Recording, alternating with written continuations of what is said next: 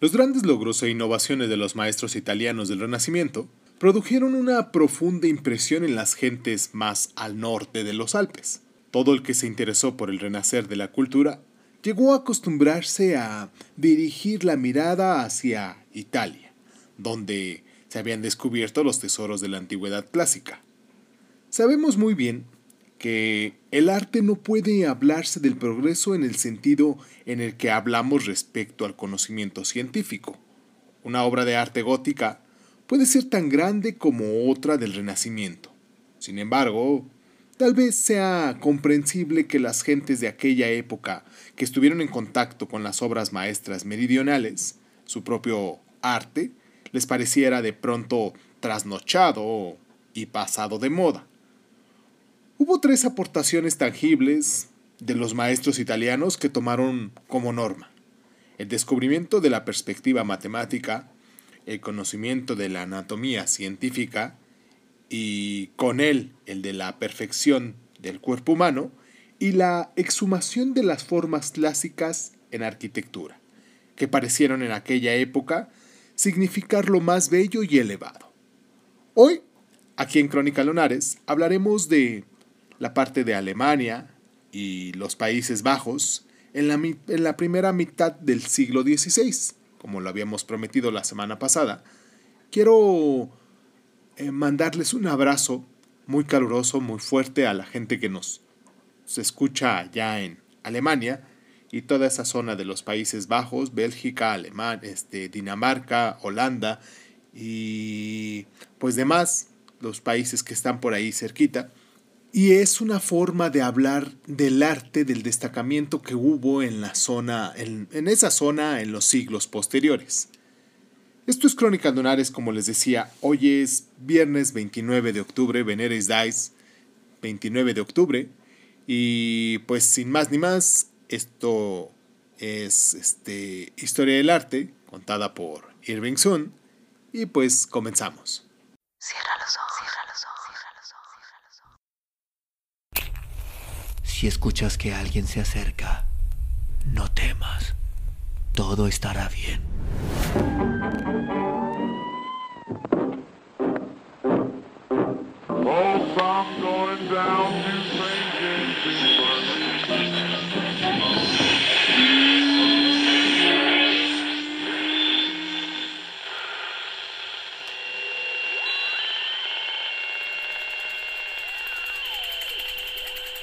Estás escuchando, Crónica, Crónica, el lugar, el lugar donde, donde entramos por tus oídos. Bienvenido. Es un sugestivo espectáculo contemplar las reacciones de las tradiciones y los diversos artistas ante el choque con estos nuevos conocimientos y ver cómo se ratificaron o lo que también aconteció, cómo sucumbieron ante lo nuevo según su fortaleza de temperamento o su profundidad de visión. La posición más difícil acaso fuera la de los arquitectos. Tanto el sistema gótico, el cual estaban acostumbrados, como el renacer de los edificios antiguos, eran, al menos en teoría, completamente lógicos y coherentes, pero tan distintos entre sí en propósitos y espíritu como dos estilos puedan serlo. Tuvo que pasar, pues, largo tiempo antes de que la nueva modalidad arquitectónica fuera adoptada al norte de los Alpes. Cuando así empezó a suceder, todo ello se debió con frecuencia a la insistencia de príncipes y señores de la nobleza que habían visitado Italia y deseaban estar al día. Aún así, los arquitectos a menudo se amoldaban tan solo superficialmente a los requerimientos del nuevo estilo. Demostraban sus conocimientos de las nuevas ideas colocando una columna aquí y un friso ahí. En otras palabras, añadiendo algunas de las formas nuevas a su caudal de motivos decorativos. Muchas veces el cuerpo del edificio permanecía intacto. Existen, por ejemplo, iglesias en Francia, Inglaterra y Alemania, en las que los pilares que sostienen la bóveda se han transformado superficialmente en columnas, añadiéndoles capiteles, o en las que los ventanales góticos han sido ejecutados con tracerías, como el arco apuntalado ha dado paso al redondo.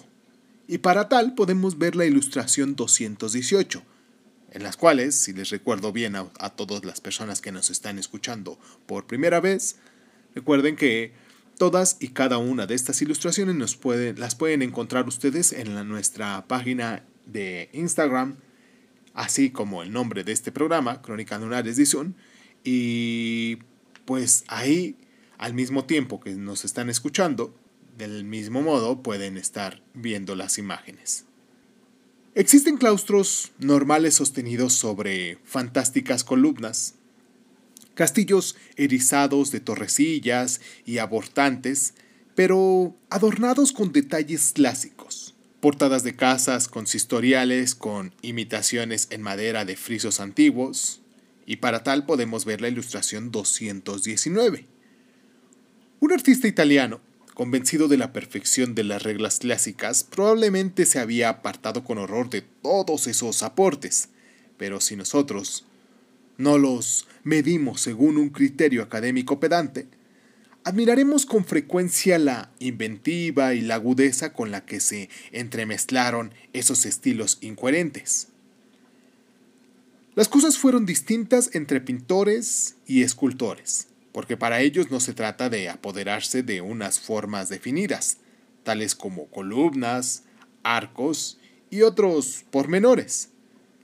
Solo pintores de segundo orden podían contentarse con tomar prestada una figura o actitud de un grabado italiano que hubiera llegado hasta ellos.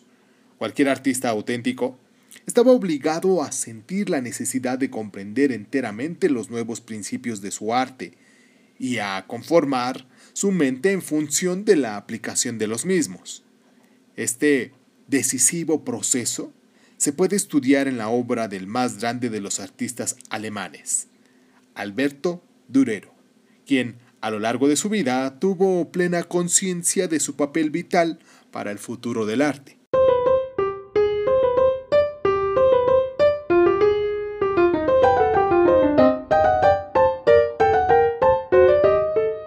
Alberto Durero era hijo de un destacado orfebre procedente de Hungría y establecido en la floreciente ciudad de Nuremberg.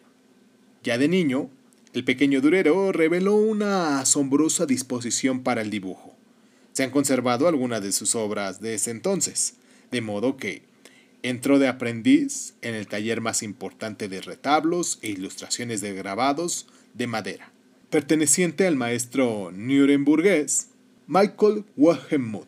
Concluido su aprendizaje, Durero siguió las costumbres de los artesanos medievales y anduvo de un lado a otro como oficial para ampliar sus perspectivas y encontrar el sitio donde establecerse. Fue intención de Durero visitar el taller del mayor grabador de la época, Martin Schautzgauger, pero cuando llegó a Colmar, se encontró con que el maestro había fallecido unos meses antes. No obstante, permaneció con los hermanos de Schulgalger, que se habían puesto al frente del taller, marchando así a continuación a Basilea, en Suiza, que entonces era un centro de saber y de comercio de libros. Ahí realizó grabados en madera para ilustraciones, y luego se trasladó cruzando los Alpes al norte de Italia, abriendo bien los ojos en el curso de sus jornadas, pintando acuarelas de los pintorescos valles alpinos y estudiando las obras de Manguela. Cuando regresó a Nuremberg para casarse y abrir su propio taller, estaba en posesión de todos los conocimientos técnicos que un artista nórdico podía esperar adquirir en el sur. Pero Enseguida demostró que poseía algo más que un simple conocimiento técnico de su difícil arte. Ese sentir e imaginación intensos, propios solo de los grandes artistas. Una de sus primeras grandes obras fue una serie de grabados en madera para ilustrar el Apocalipsis de San Juan. Tuvo un éxito extraordinario. Las terroríficas visiones de los horrores del juicio final y de las señales y portentos que han de precederlo, no habían sido plasmado nunca con tanta fuerza e intensidad. Sin duda, la imaginación de Durero y el interés del público alimentaban el general desasosiego y la hostilidad contra las instituciones de la Iglesia, tan frecuentes en Alemania a finales de la Edad Media y que estallaron al cabo de la reforma de Lutero. Para Durero y su público, las visiones sobrenaturales de los acontecimientos apocalípticos adquirían una especie de interés propio del lugar común, pues eran muchos los que esperaban que las profecías se cumplieran en el transcurso de su vida. La figura de la ilustración 220 nos muestra una de esas ilustraciones sobre el Apocalipsis 12.7.8, que dice así, Entonces se entabló una batalla en el cielo Miguel Ángel y sus ángeles combatieron con el dragón. También el dragón y sus ángeles combatieron, pero no prevalecieron y no hubo ya en el cielo lugar para ellos. Para representar el trascendental momento, Durero dejó a un lado todas las actitudes tradicionales con las que una y otra vez se habían representado. Como espectáculo fácil y elegante, la lucha del héroe celeste contra su mortal enemigo. El San Miguel de Durero no afecta ninguna postura. Está entregado a la lucha, emplea ambas manos en su supremo esfuerzo por hundir su gran lanza en el cuello del dragón y su poderoso ademán domina toda la escena. En torno a él están sus huestes, otros ángeles bélicos combatiendo con arcos y espadas contra los diabólicos monstruos, cuya fantástica apariencia desafía toda la descripción. Bajo este campo de batalla celestial hay un paisaje sereno y reposado con la famosa firma de Durero.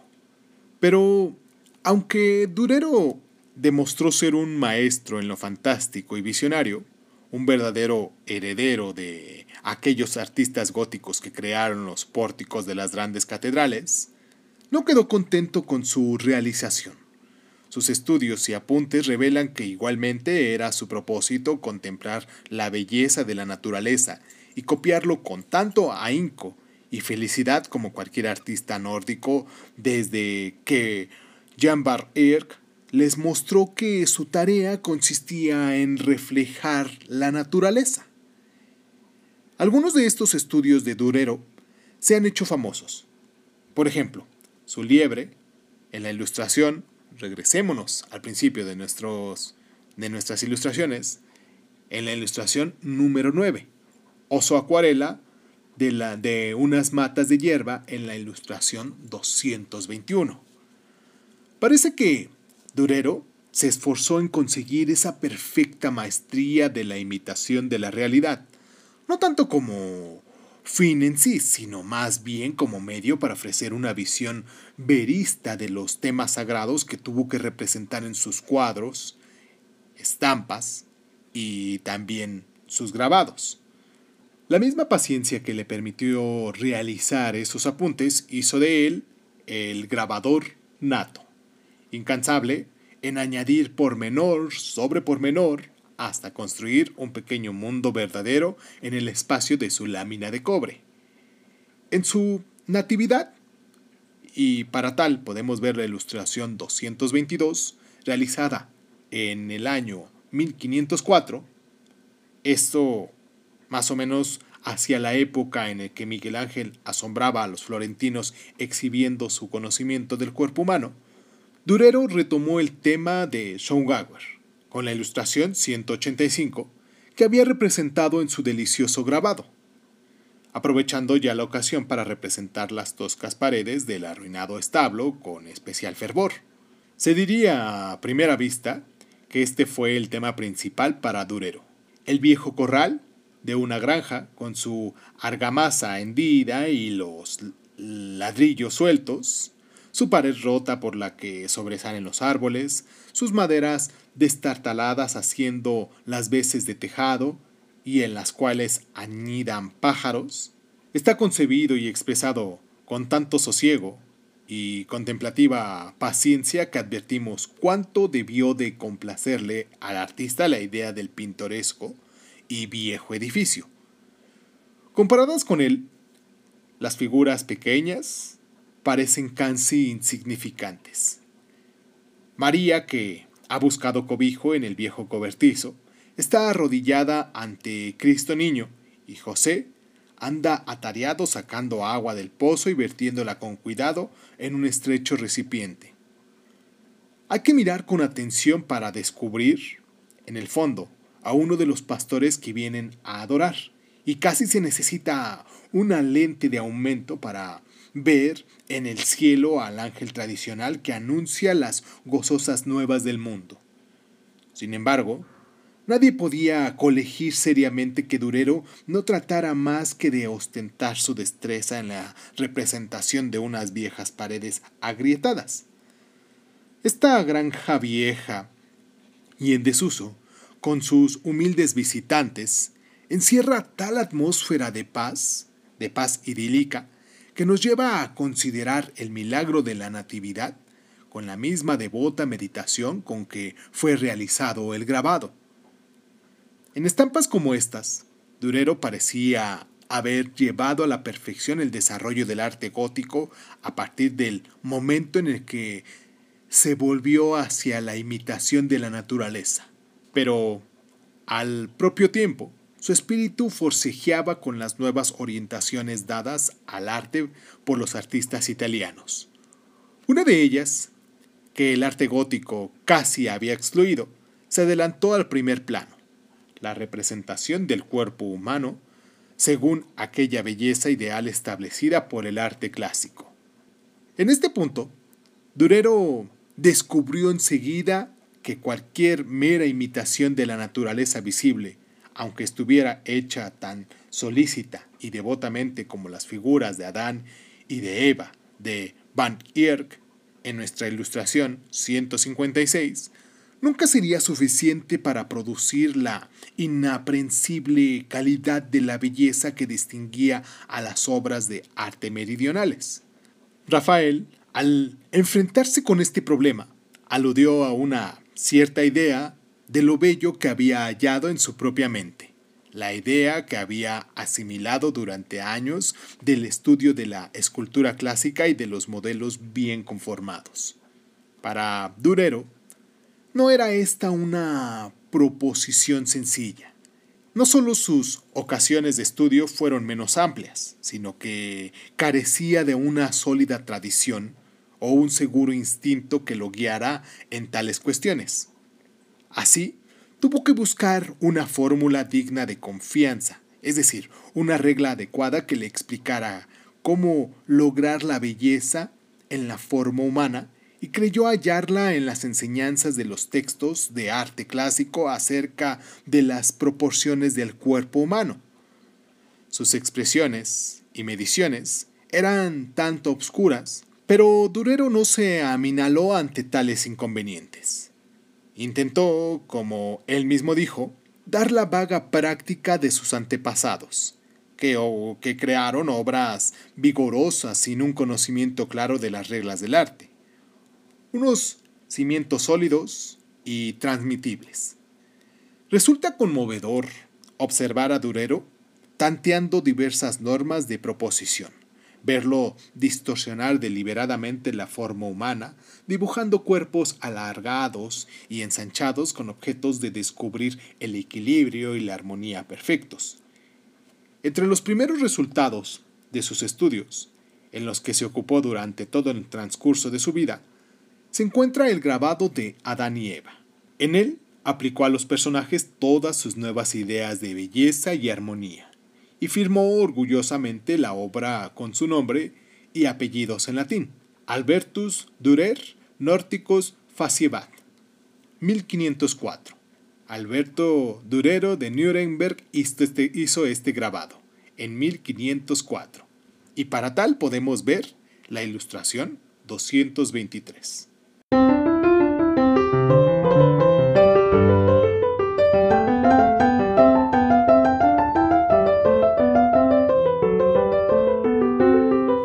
Resulta fácil advertir de inmediato lo que yace en el fondo de este grabado.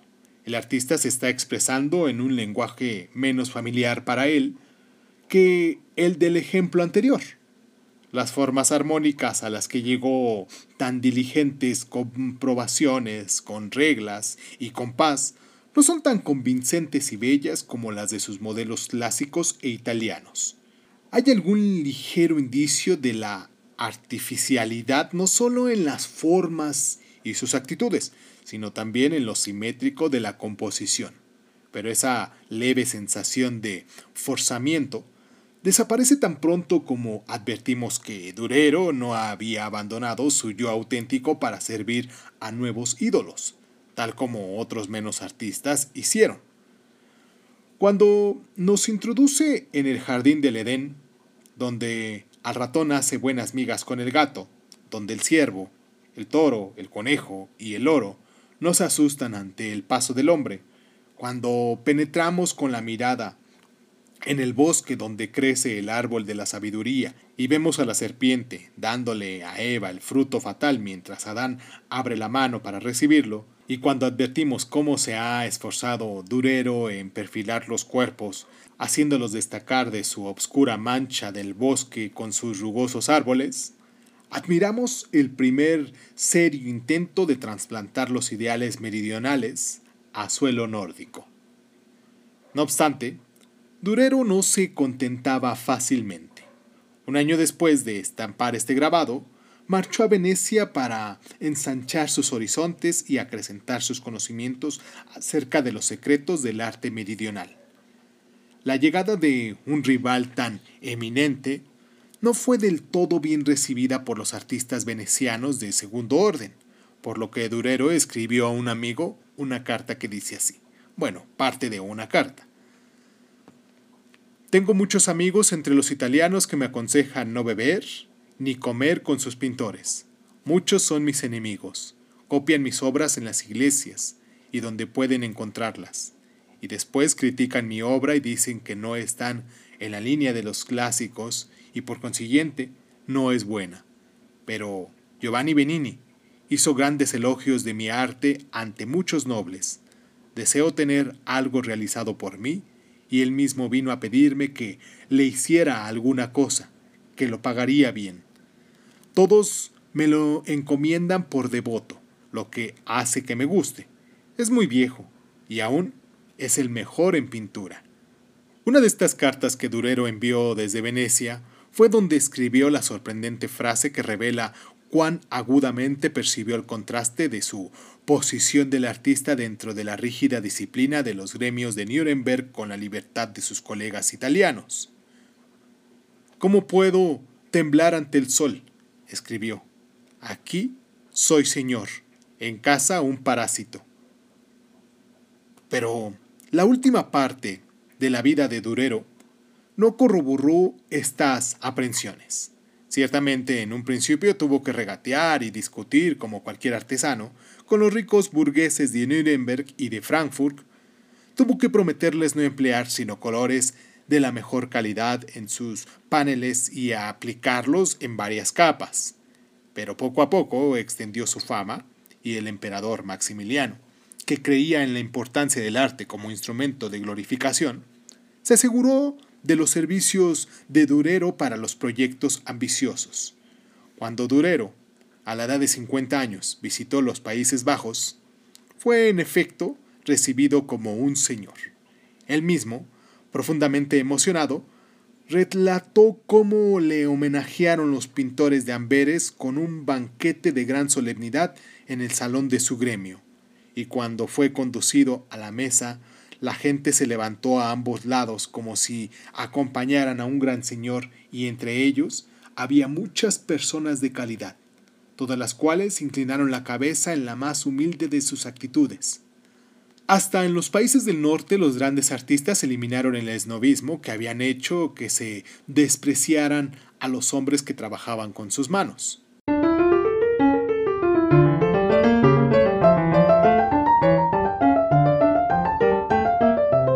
Un hecho raro y enigmático es que el único pintor alemán que puede ser comparado con Durero, por su grandeza y poder artístico, ha sido olvidado hasta el punto de que ni siquiera podemos estar seguros de su nombre.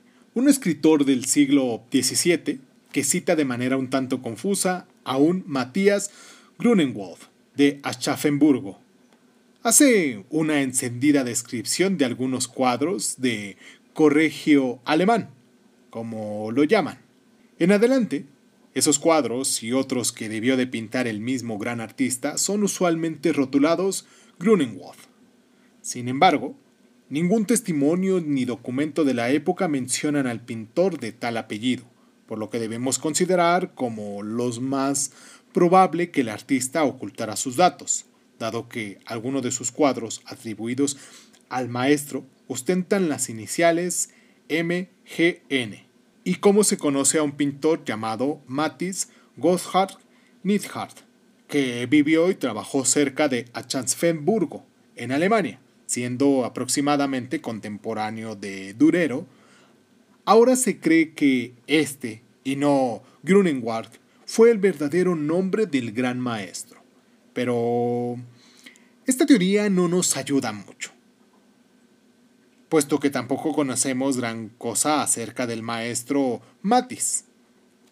En suma, mientras que Durero se presenta ante nosotros como un ser humano vivo, cuyas costumbres, gustos, creencias y maneras de expresarse no son tan íntimamente conocidos, Grunewald constituye para nosotros un misterio tan grande como el de Shakespeare. No es fácil que eso se deba solo a una simple coincidencia. La razón de que sepamos mucho acerca de Durero reside precisamente en que se consideró a sí mismo un innovador del arte de su país. Reflexionó sobre lo que realizaba y sobre sus motivos, tomó notas de sus viajes e indagaciones y escribió libros para adoctrinar a su propia generación. No hay indicio alguno de que el pintor de las obras maestras, Grunenberg, tuviera esa idea de sí mismo.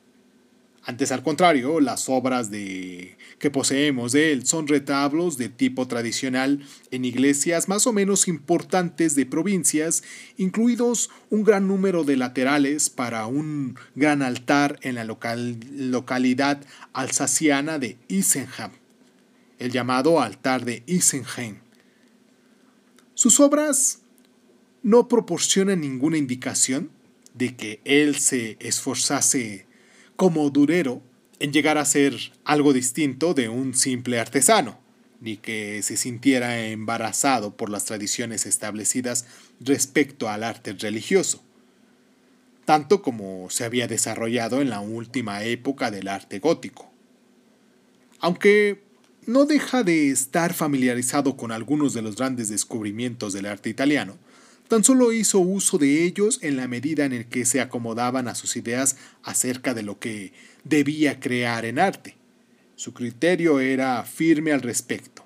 Para él, el arte no consistía en la indagación de las leyes ocultas de la belleza, pues su única finalidad era la de todo el arte religioso del medievo, proporcionar un sermón gráfico proclamando las sacrosantas verdades tal como las enseñaba la Iglesia. La tabla central del altar de Isenheim, en la ilustración 224, revela que sacrificó de buen grado cualquier consideración de otra índole a esa finalidad preponderante. En esta representación cruel y austera de Cristo crucificado, no hay ni rastro del concepto de belleza y profesado por los artistas italianos. Al modo de un predicador en Semana Santa, Grunewald no presidió de nada para familiarizar al público con los horrores de esta escena de sufrimiento. El cuerpo moribundo de Cristo se ve contorsionado por la tortura de la cruz, las púas de los flagelos perduran en las heridas ulceradas que cubren toda la figura, la obscura sangre coagulada contrasta fuertemente con el verde exagüe del cuerpo, por sus rasgos y, el ademán impresionante de sus manos, Cristo nos habla de la significación de su Calvario. Su dolor se refleja en el grupo tradicional compuesto por María, con el vestido de la viudez, desmayándose ante los brazos de San Juan Evangelista, a cuyo cuidado la había encomendado Cristo, y a la figura más reducido de María Magdalena, con su tarro de ungüento, retorciéndose las manos de dolor. Al otro lado de la cruz está la recia figura de San Juan Bautista con el antiguo símbolo del Cordero llevando la cruz y derramando su sangre en el cádiz de la Sagrada Comunión. Con ademán vigoroso e imperativo, San Juan señala a Cristo y sobre él están escritas las palabras que pronuncia, según el Evangelio de San Juan 3:30. Es preciso que Él crezca y que yo disminuya. Y no hay duda de que el artista quiso hacer que quien contemplase el altar meditara acerca de esas palabras, fuertemente destacadas mediante el ademán de la mano de San Juan Bautista. Quizás deseara incluso hacernos ver cómo es preciso que Cristo crezca y nosotros disminuyamos. Pues en este cuadro, en el que la realidad parece haber sido expresada con todo su horror sin paliativos, hay un rasgo irreal y fantástico. Las figuras difieren sobremanera en tamaño. No tenemos más que comparar las manos de María Magdalena, postrada bajo la luz, con las de Cristo, para advertir claramente la notable diferencia que existe entre las dimensiones de unas y otras. Resulta evidente que en esos aspectos Grunenwald rechazó las normas de arte tal como se desarrolló a partir del Renacimiento volviendo deliberadamente a los principios de los pintores primitivos y medievales, que alternaban el tamaño de sus figuras de acuerdo con la importancia que tuvieran dentro del cuadro. Del mismo modo que sacrificó la belleza agradable en aras del mensaje espiritual del altar, desdeñó también las nuevas exigencias de la corrección de las proporciones, toda vez que ello le ayudaba a expresar la verdad mística de las palabras de San Juan. La obra de Grunenwald nos recuerda así, una vez más, que un artista puede ser extraordinario sin ser progresista, porque su grandeza del arte no estriba en nuevos descubrimientos, que Grunenwald estaba familiarizado con estos últimos, lo demuestra claramente cuando necesita servirse de ellos para expresar lo que desea. Y del mismo modo que empleó un pincel para representar el cuerpo suplicado y muerto de Cristo, lo emplearía también en otra tabla para expresar su transfiguración al resucitar en una aparición sobrenatural bañado de luz divina. Y para lo tal podemos ver la ilustración 222. Es difícil describir este cuadro porque, como otras veces, hay mucho en él que depende del color pero como si Cristo emergiese del sepulcro, dejando un rasgo de luz radiante, reflejando la mortaja con que se le había cubierto el cuerpo con rayos luminosos del halo, existe un profundo contraste entre la elevación de Cristo que flota sobre la escena y los ademanes de desesperación de los soldados en tierra, deslumbrados y anonadados por la súbita aparición de la luz. Percibimos la violencia del choque por el modo de retorcerse dentro de las armaduras. Como no podemos calcular la distancia entre el primero y el último plano, los dos soldados de atrás del sepulcro parecen muñecos caídos, y sus formas contorsionadas solo sirven para dar relieve a la majestuosidad serena del cuerpo transfigurado de Cristo.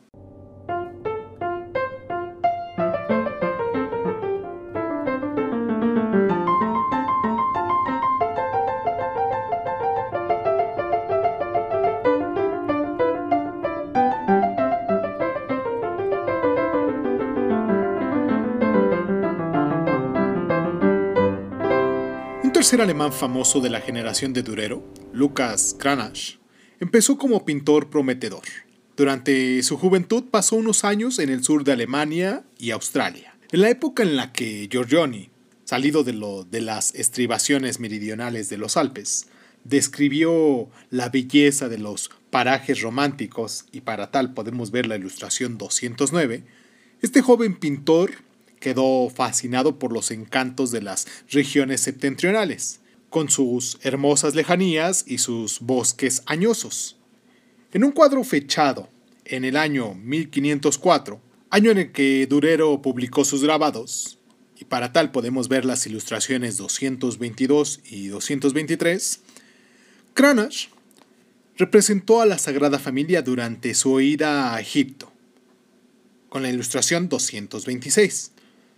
Sus componentes están descansando junto a un arroyo en una región boscosa de la montaña. Es un lugar encantador, con árboles afelpados y un dilatado panorama que se extiende por un valle de apacible verdor.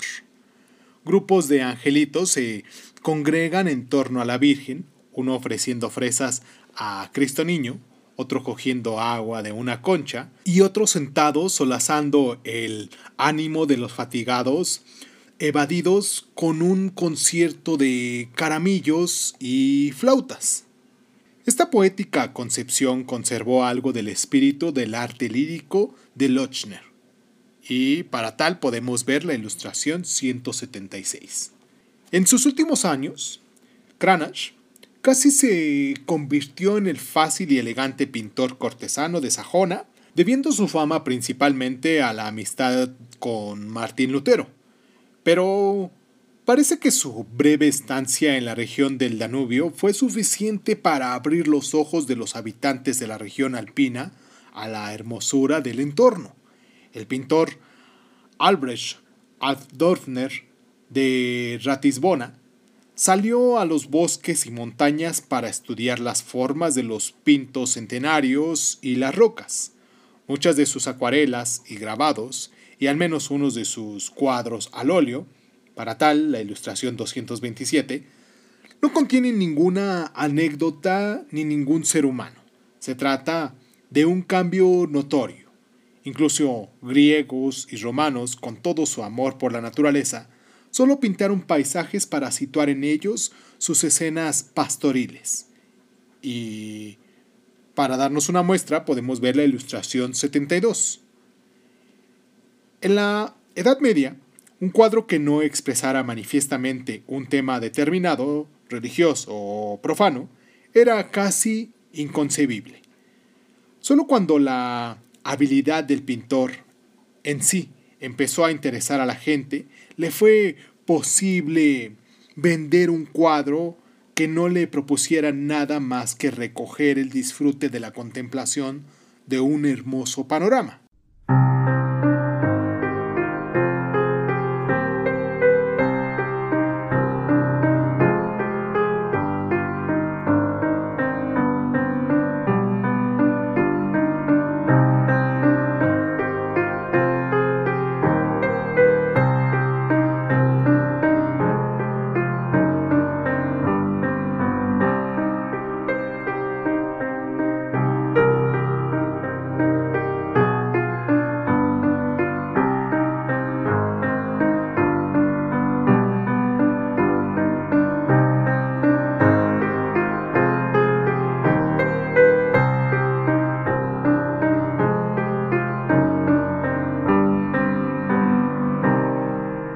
Países Bajos, en la gran época de las primeras décadas del siglo XVI, no produjeron tantos artistas sobresalientes como en el siglo XV, cuando maestros como Jan Eyck, Roger van der Weyder y Hugo van der Goes eran famosos en toda Europa. Aquellos artistas que al cabo se esforzaron en asimilar las nuevas enseñanzas de Durero en Alemania, se encontraban a menudo entre su fidelidad a los viejos métodos y su amor por lo nuevo. La ilustración 228 muestra un ejemplo representativo de ello debido al pintor Jan Gossaert, llamado Mabuse.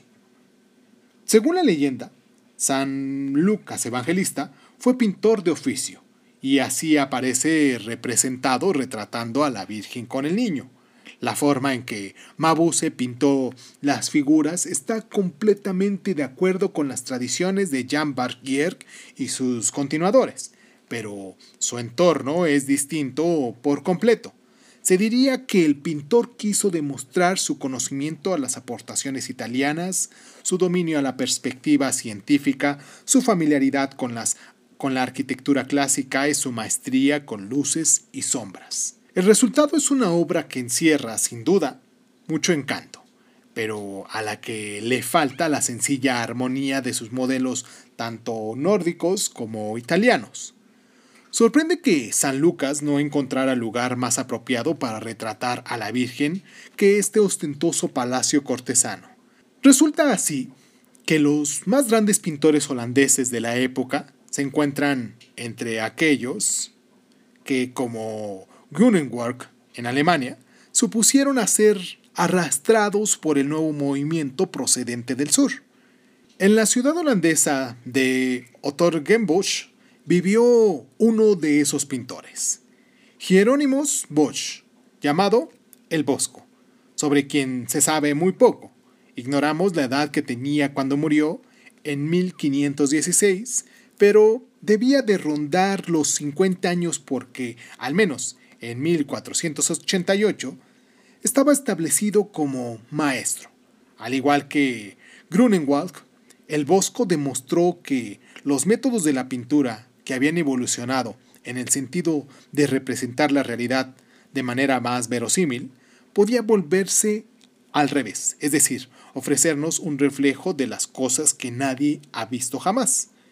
El Bosco se hizo famoso por sus representaciones del infierno y sus moradores. ¿Acaso no sea casual que, acabado el siglo, el melancólico rey Felipe II de España sintiera predilección por este artista al que tanto le preocupaba la maldad humana.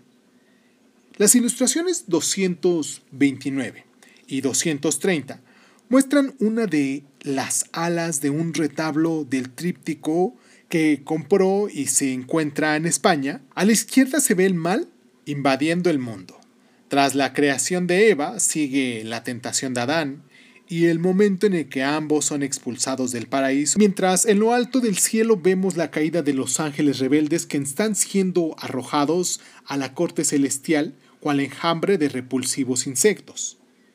En otro panel nos muestra una visión del infierno. Se amontonan horror sobre horror, llamas y tormentos y toda suerte de demonios, medio bestias, medio hombres y medio máquinas que castigan y atormentan las almas de los pecadores por toda la eternidad. Por primera, y acaso por única vez, un artista consiguió dar forma concreta y tangible a los temores que obsesionaron al hombre medieval. Quizás este logro fuera posible solo en ese instante, cuando las viejas ideas aún estaban en vigor, pero el espíritu moderno había proporcionado al artista métodos para la representación de lo que veía. El Bosco pudiera haber escrito sobre uno de sus cuadros del infierno, lo que llama Yerk en la pasible escena de las nupcias de los Andorfini.